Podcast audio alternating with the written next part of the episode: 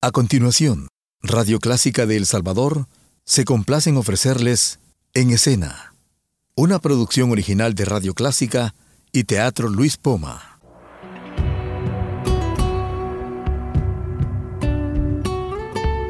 Siempre con usted, Radio Clásica 103.3.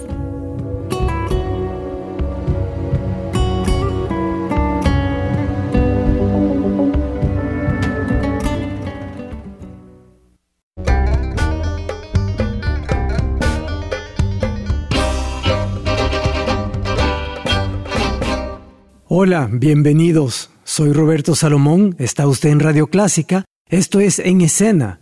Y hoy no tengo a nadie en cabina porque yo quiero hablarles de una cosa que es muy especial y es lo cómico, la comedia. Muchas veces hablamos del drama, de la comedia, de lo trágico, pero yo quisiera hablarles hoy solo de lo cómico porque es lo que más le gusta a la gente aquí y pues tenemos que poder entender un poco cómo funciona. No hay nada en la filosofía que no pueda expresarse en lenguaje corriente. Esto fue dicho por Henri Bergson. Bergson es un filósofo, el primer gran filósofo del siglo XX. Él nació en 1859 y murió en 1941. Y dice, chispea como la espuma del licor. Es alegría, pero el filósofo que la recoge para saborearla encontrará algunas veces una cierta dosis de amargura.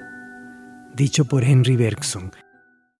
Es bien importante porque en todo lo cómico tiene que haber algo de amargo atrás, porque si no, no es la comedia, sino que es simplemente un chiste, pero para ponerlo en escena tiene que tener algo de verdad atrás.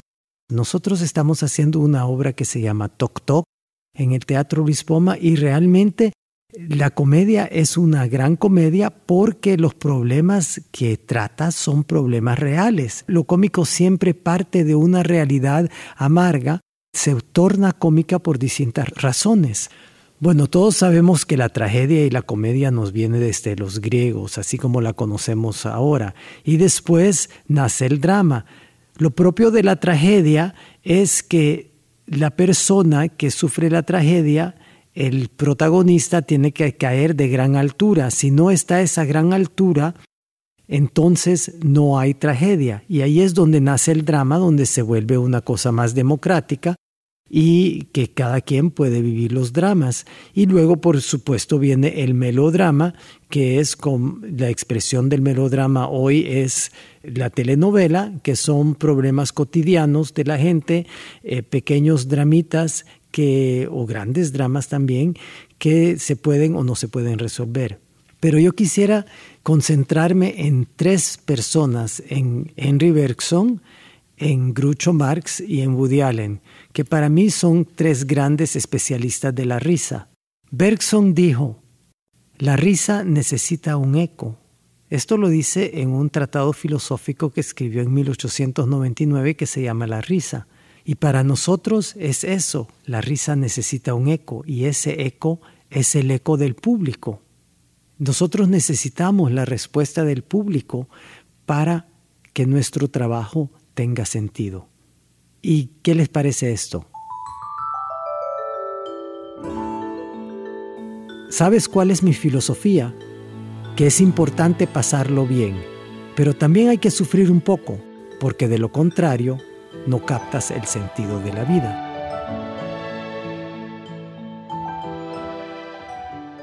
La originalísima obra de Bergson está a menudo situada entre el análisis psicológico, la sociología, la filosofía y las ciencias naturales, pero sirvió mucho para abrir al nuevo siglo, es decir, el siglo XX, muchas de las vías en adelante tan transitadas. Una ocasión idónea para probar la superioridad de esta nueva filosofía fue aplicarla al popular problema de la comicidad, que es un misterio impertinente un desafío a la mente. Y aquí quiero darles algunos ejemplos de esto, porque precisamente está ahí siempre la contradicción. Jamás olvido una cara, pero en su caso estaré encantado de hacer una excepción. Encuentro la televisión muy educativa. Cada vez que alguien la enciende, me voy a otra habitación y leo un libro. ¿Por qué debería preocuparme por la posteridad? ¿Qué ha hecho la posteridad en preocuparse por mí? Todo esto es de Grucho Marx. No es así nomás, nos hace pensar. La buena comedia nos hace reflexionar. Fíjense que en 1927 Henry Bergson gana el Premio Nobel de Literatura. El texto de La risa fue aclamado y se instituyó como gran matriz cultural del primer tercio del siglo pasado. O sea, se volvió una referencia. La risa de Bergson se volvió una referencia para todo lo que fue comicidad. Porque lo cómico es inconsciente y la risa es un gesto social que castiga lo rígido de la sociedad. Me dan ganas de repetir esa frase. Lo cómico es inconsciente y la risa es un gesto social que castiga lo rígido en la sociedad. En Lo cómico de las situaciones y lo cómico de las frases, que es otro libro de Bergson, Bergson desarrolla que lo cómico es ese aspecto de la persona que la hace asemejarse a una cosa, una imperfección individual o colectiva que exige la inmediata corrección y la risa es un gesto social que subraya y reprime una determinada distracción especial de los hombres y de los acontecimientos, y tiene una especial tarea en remediar la vanidad. Y ahí suelta la palabra. La vanidad, la comedia, lo cómico remedia la vanidad. Aquí viene otra citación. Por eso se podría decir que el remedio específico de la vanidad es la risa y que el defecto esencialmente risible es la vanidad. La única curación contra la vanidad es la risa. Y aquí Grucho Marx dice, bebo para que las demás personas me parezcan interesantes. La risa es caracterizada por su carácter humano, la insensibilidad que la acompaña, el hecho que se dirige directamente a la inteligencia del espectador, su carácter social y el hecho de ser causada por una rigidez de cosa mecánica donde uno esperaba hallar agilidad y flexibilidad. Pero ¿qué es lo cómico en filosofía? Pues lo cómico desdramatiza lo absurdo, le da la vuelta incluso a lo amargo y es un instrumento, al fin y al cabo, de verdadera supervivencia. La comedia es un juego, pero un juego que imita la vida. Según Bergson, el efecto cómico se produce como resultado de la disonancia entre dos tendencias que se oponen, la materia y el espíritu. Y aquí me voy a Woody Allen, que es un genio para esto para la tendencia que se oponen entre la materia y el espíritu. La gente quiere una vida ficticia y los personajes ficticios quieren una vida real. Automatismo, rigidez y hábito adquirido y conservado son rasgos por los que una fisionomía nos causa risa.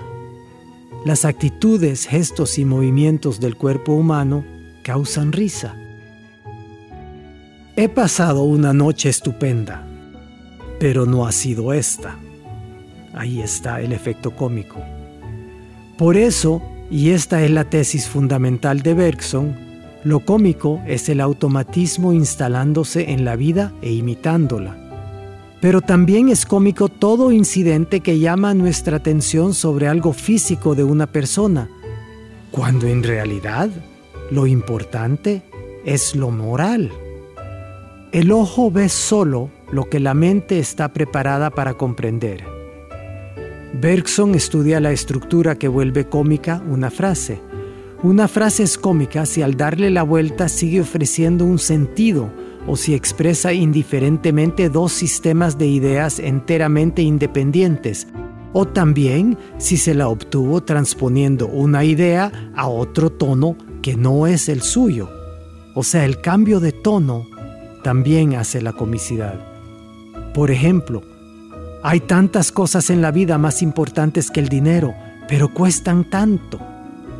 O el matrimonio es la principal causa de divorcio. En la comicidad del carácter, Bergson dice que solo puede comenzar la comedia ahí donde deja de conmovernos el otro, porque lo cómico se dirige a la inteligencia. Si juntamos a un personaje insociable con un espectador insensible y le añadimos el automatismo, tenemos las condiciones esenciales de lo risible. Bergson aún sigue siendo una referencia obligada.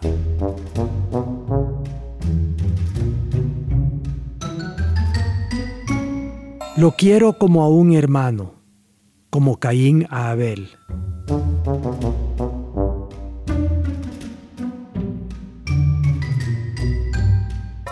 La política es el arte de buscar problemas, encontrarlos, hacer un diagnóstico falso y aplicar después los remedios equivocados.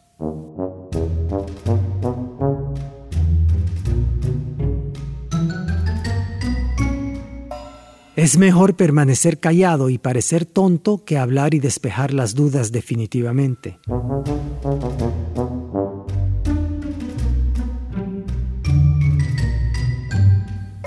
Una sátira incisiva siempre es mejor que la fuerza física. ¿A quién le va usted a creer? ¿A mí o a sus propios ojos y oídos?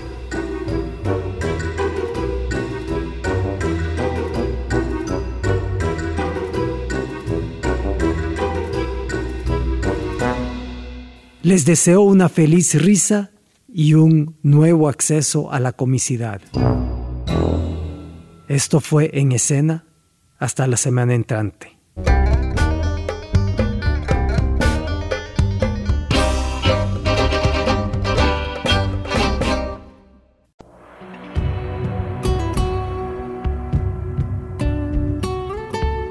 Siempre con usted, Radio Clásica 103.3.